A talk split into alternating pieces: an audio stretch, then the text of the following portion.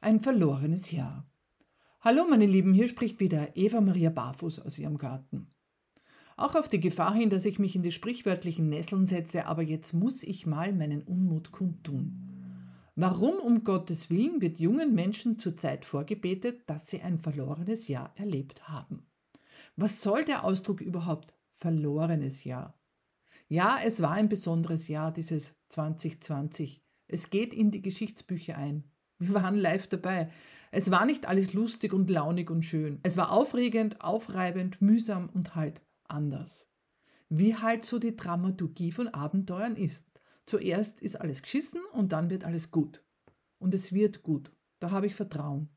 Es ist halt noch nicht gut. Und okay, die Schule war anders, das Fortgehen war anders, alles war anders. Aber ich sehe auch Menschen, die wieder wertschätzen, was es heißt, einander zu treffen, Zeit miteinander zu verbringen. Ich sehe Kinder, ich sehe Jugendliche, die gewachsen sind an der Selbstständigkeit, die ihnen abverlangt wurde, die sich auch emanzipiert haben gegenüber Überbehütung. Kinder und Jugendliche, die es aufgrund häuslicher Umstände gewohnt waren, sich selbst zu organisieren, hatten die Nase vorn. Probleme, die schon vor diesem ganzen Krisenjahr vorhanden waren, sind einfach stärker ans Tageslicht gekommen.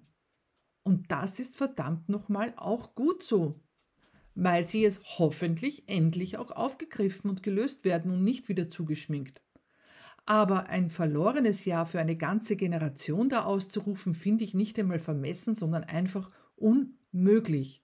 Wir leben in unserem Land durchschnittlich 80 Jahre. Also bloß ein Jahr von 80 Jahren. Es hat einiges aufgerüttelt, einiges stark verändert. Aber verloren? Nö, ein verlorenes Jahr ist es nicht.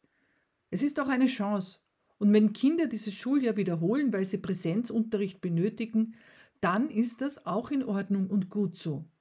Also bitte, liebe Kolleginnen und Kollegen der Journalie und auch alle anderen Menschen da draußen, sprecht unseren Kindern Mut zu und unterlasst dieses Miesmachen und Runtermachen für billige Schlagzeilen. Das ist nämlich wirklich nachhaltig schädigend, meiner Meinung nach. Tschüss.